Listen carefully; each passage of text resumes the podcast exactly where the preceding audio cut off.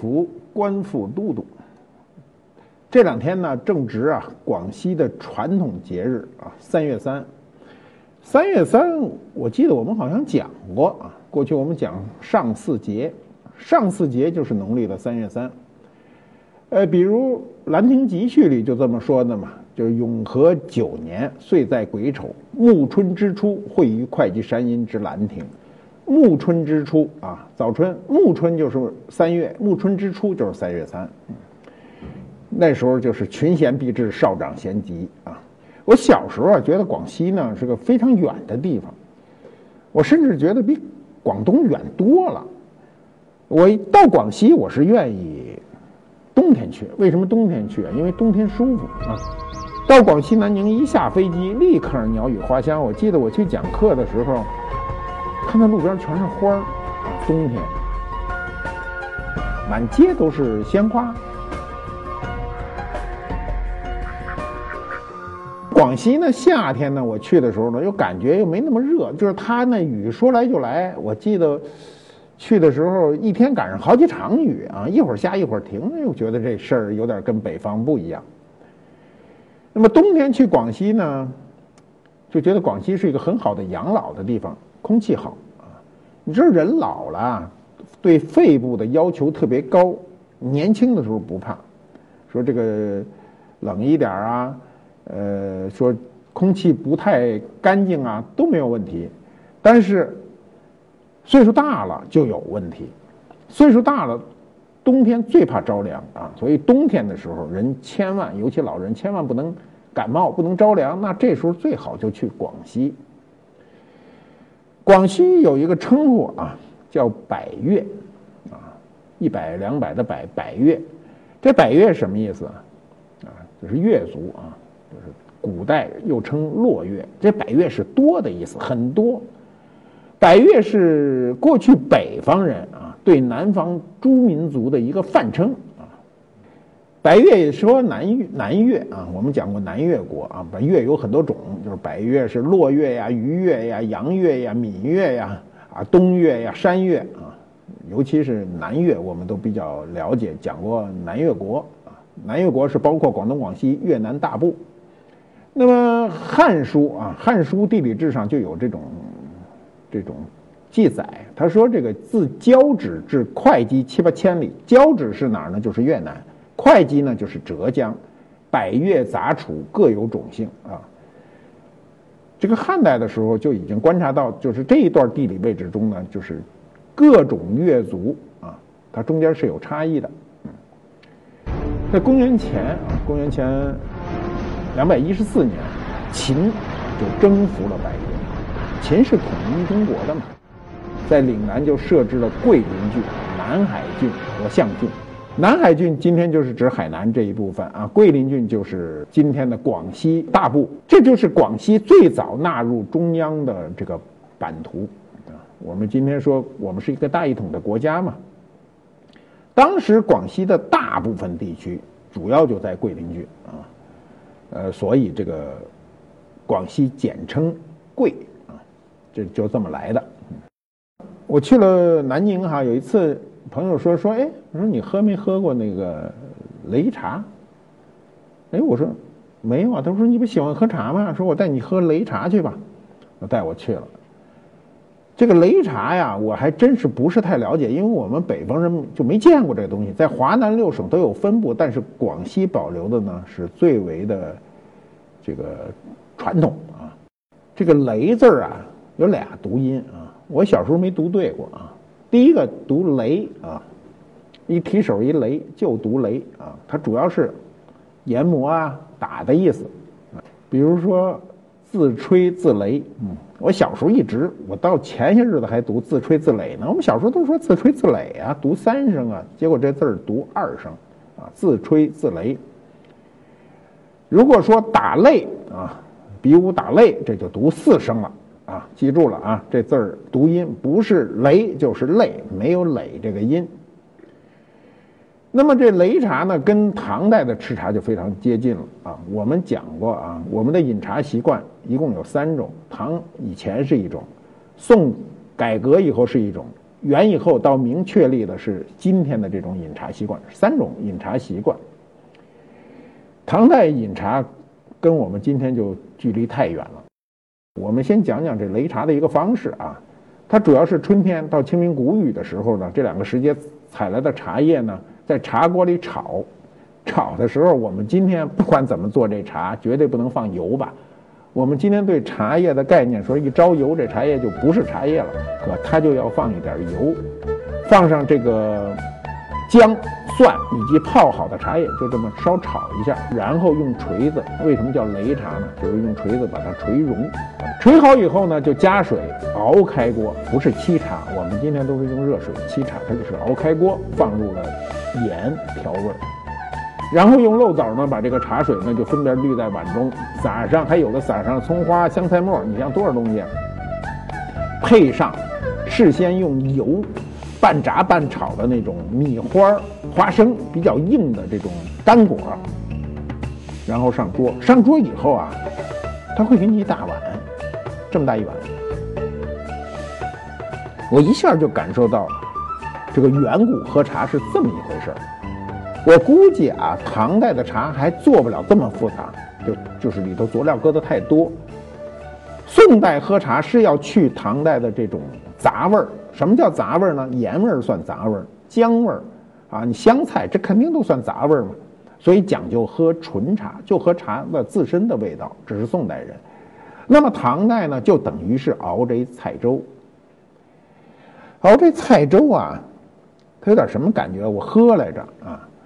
我这人是是有一好处，不管好喝赖喝，只要上了桌子，一定要把它吃完啊！东西都是这样，锻炼自己。这喝到最后呢，多少咂摸出点味儿来，因为它这里头油性太大，所以就感觉很腻。那朋友就问我说：“这怎么样啊？”我说：“这东西啊，反正是吃不饱，但也饿不死啊。”大家有机会去广西的时候，一定要尝尝这个擂茶。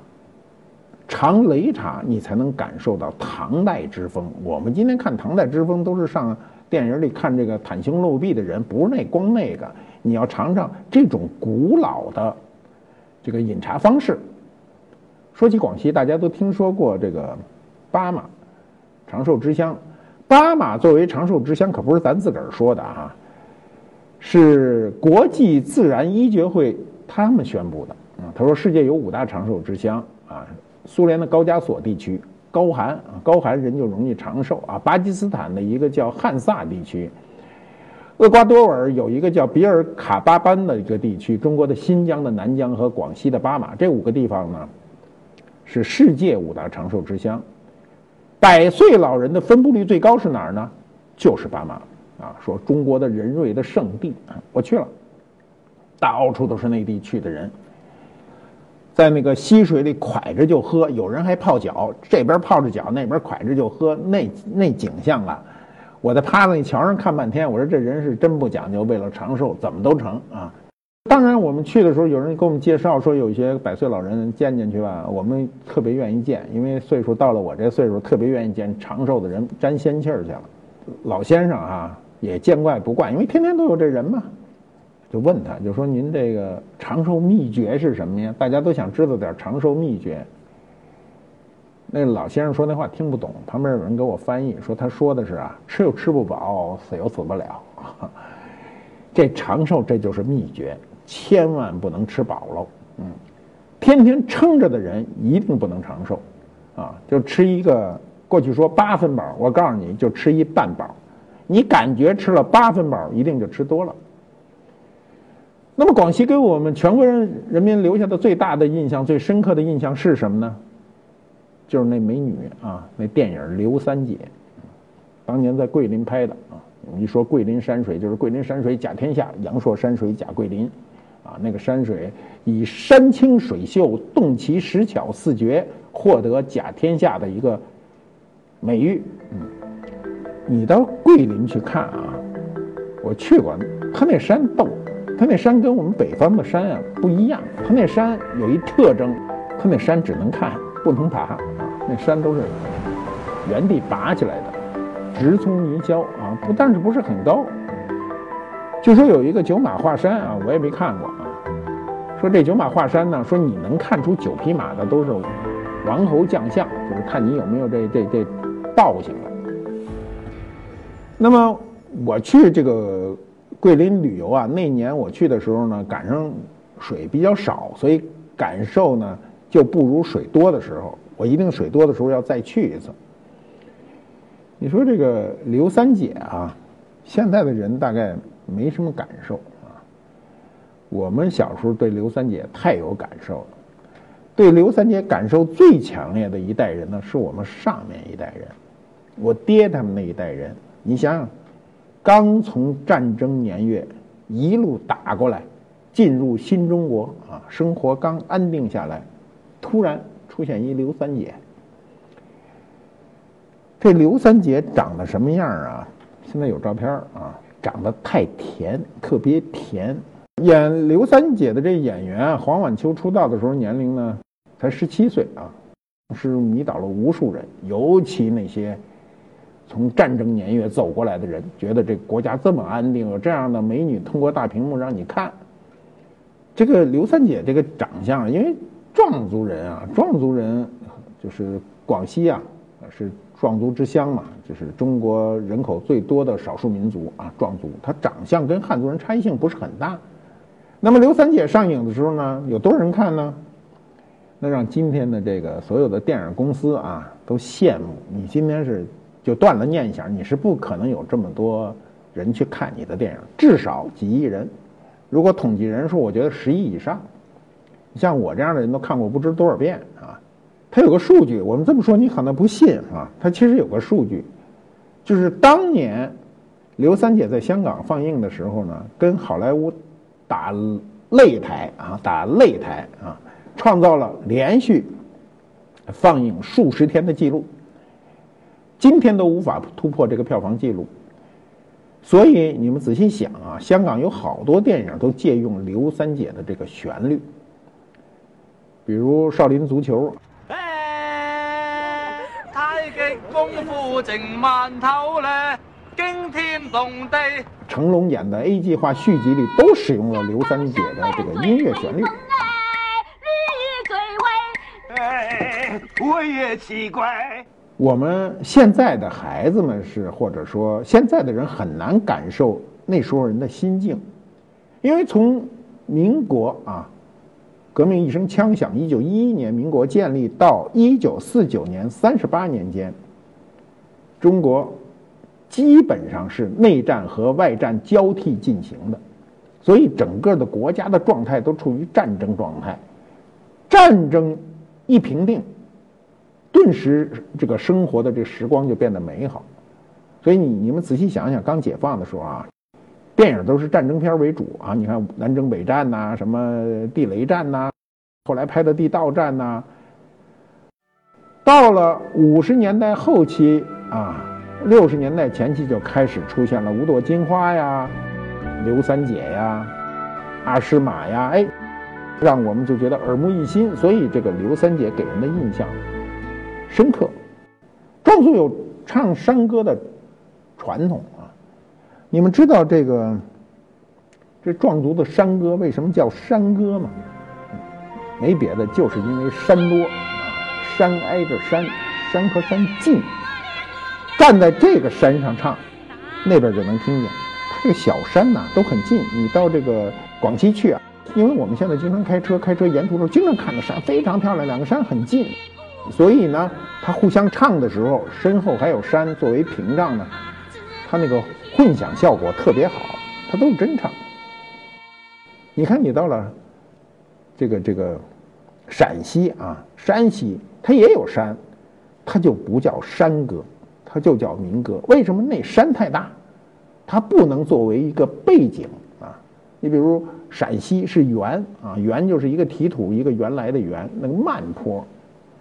所以尽管山很多，但是它不能作为背景，就不像这个广西的山歌啊。宋朝人有个人叫周去飞，写了一本书叫《岭南代答》。这本书很有意思，有有话高度就概括了广西三月三的一个民俗。他说：“上巳日，上巳日就是三月，农历的三月三号啊，男女聚会各为行列，以五色结为球。”这个很有意思啊，男女聚会它不是混杂的，叫各为行列，各站一边。所以你今天看那个电影里也是男的站一边，女的站一边，对吧？你看那个刘三姐就是这样。以五色结为球，这个球是什么呢？就是我们说的绣球。歌而抛之，谓之飞驰啊，就是唱歌的时候用手抛出去。这个绣球不叫绣球，绣球是个土名字啊，它当时名字叫飞驰，人家自个儿有一名字，听着有点像一汽车品牌啊。他说男女目成啊，则女受持而男婚已定。男女目成是什么意思啊？就是眉来眼去啊，就眉来眼去，俩人看对了眼儿了啊。按照现在说，就俩人对上眼儿了。这女的呢，就接了这个绣球，就定了这个婚啊。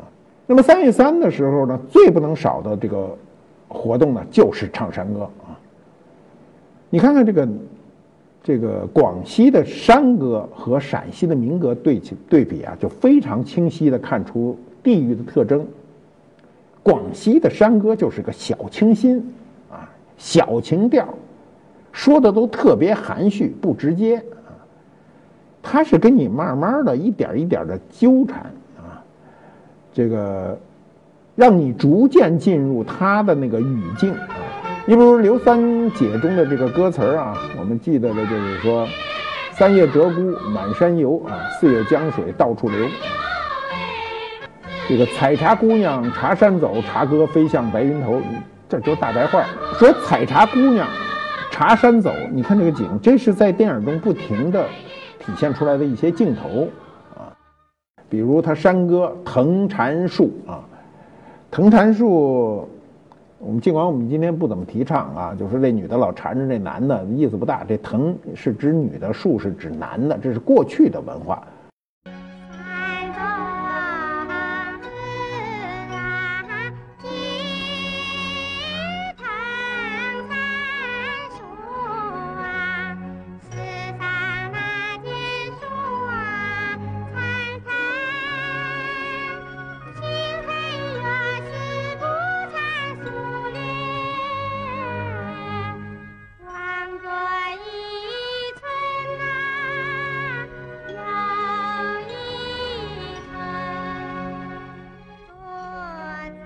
就说结婚啊，找对象叫趁早，别乱挑，就这意思啊。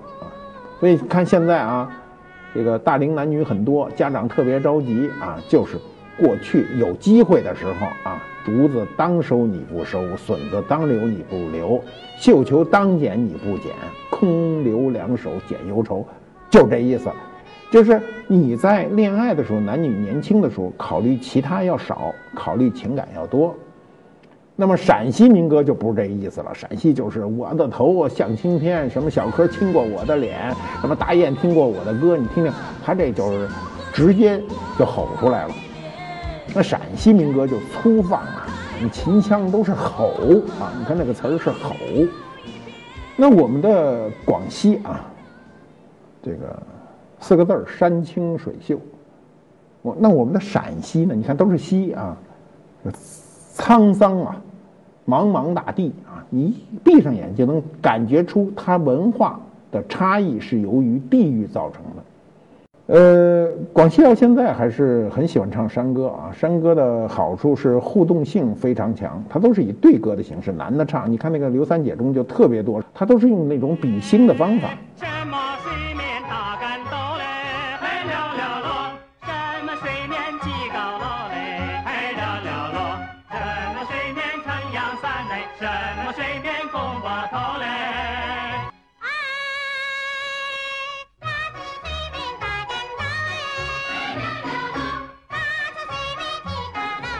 这种比兴的方法很具文学性啊！文学，如果你是学文学的，老师一定告诉你比兴是怎么一回事儿。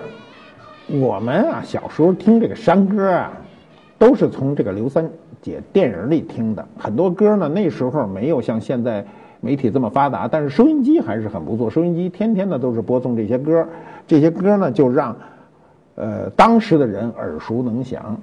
所以到今天，我看偶尔偶尔打开电视的时候，还能碰到刘三姐这种山山歌反复的播放。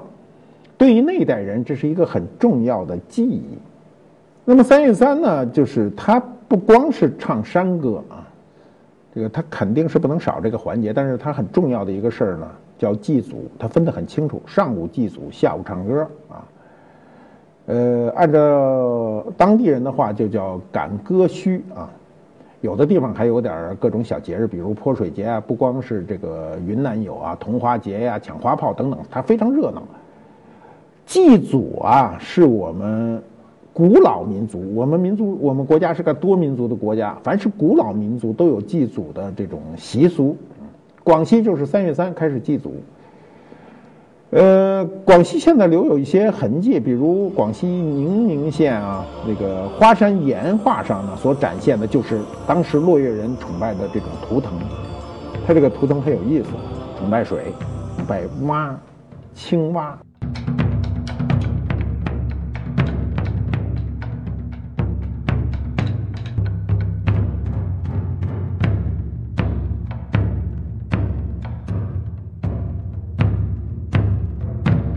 为什么崇拜青蛙呢？是因为啊，青蛙多子，啊，汉人也喜欢这个多子的东西。我讲过石榴、青蛙，这都是喜欢的。那么它的图腾是什么样呢？是做蛙状，啊，蛙状是什么样？是这样，看看啊，这样蛙状啊，蛙状这样，手要张开啊，蛙状，不是趴地上啊，你别我一说蛙状你就趴地上了啊。呃，腿呢要弯曲啊，不是直的。你看那青蛙也不是直的，弯曲做一蛙状，这是这个古越人啊，尤其落月人的一个标志性的动作。这个动作在广西的岩画上出现是最多的，今天还到处沿用。你看地域文化的这个特征中的这个比较啊，你要学会这个比较。你比如他说鹧鸪，鹧鸪鸟啊。本身就胆小啊，个儿不大，这么大。我在南方碰见过多次，颜色呢很花，那个感觉就是一个小清新。你看那个大雁啊，翅膀一张那么老大，当它北飞南飞的时候，排成人字或者一字的时候，它是一个非常雄壮的一个场面。大雁和鹧鸪比较啊，你可以看到，就是一大一小，一放一收，它确实有很多不同。这些文化它。悄没声的就隐藏在这个当地的文化之中了。三月三是壮族的一个这个传统节日啊，它不仅仅是壮族的，也是当地的少数民族，还有很多其他少数民族，比如侗族啊、瑶族啊，也是他们的传统节日。这个节日对他们来说不亚于春节，甚至比春节更为热闹。那我们其他省份的人，尤其北方人，可能感受不到这些，所以你就应该在三月三的时候啊，比如今年你要来不及了，你明年。啊，明年来不及了，还有后年，你就要定一个计划去广西去看看，感受一下那个地方的少数民族的一个热烈的气氛。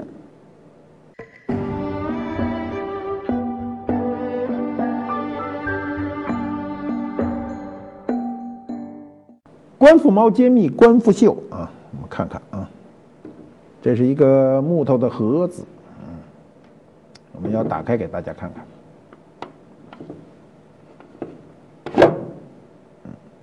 盒盖儿，这个盒子很浅，其实放不了什么东西。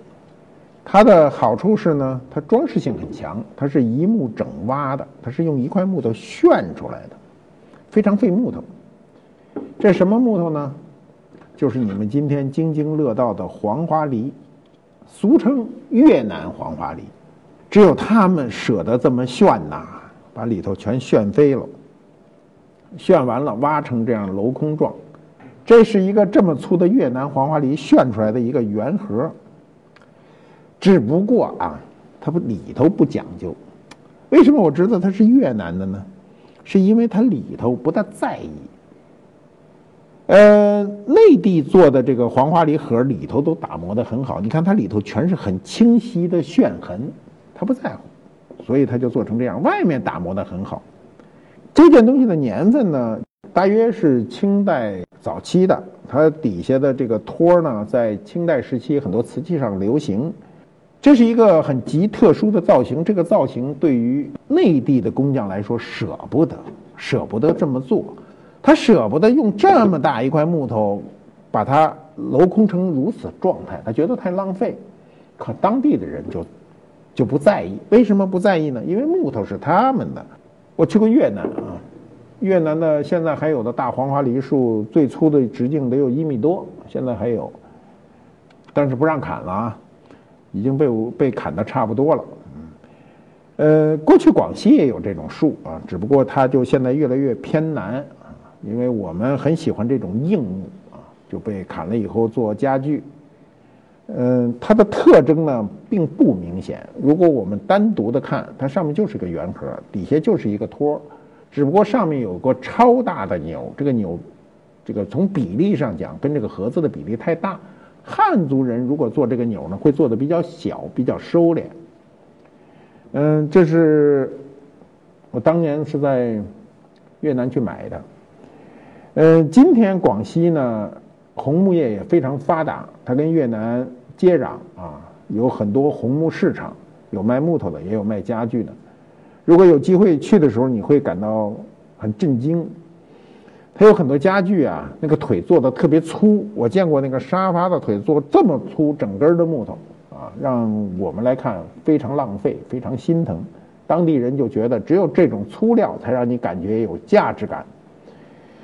呃，我们今天啊提倡环保了，这个树尽可能的不砍，呃，木头尽可能的用速生树啊，这种树长得太慢啊，一百年才能长这么粗。嗯，这样一个盒子，对我们普通人看说没什么，不就是一个圆盒吗？但是对于行家来看呢，觉得这东西还是很很有意思的。底下镂空，塑腰塑的非常紧，上面的空间非常大。你看盖儿很深，盘儿很浅。这个东西在三百年前呢，就是广西和越南。独有的。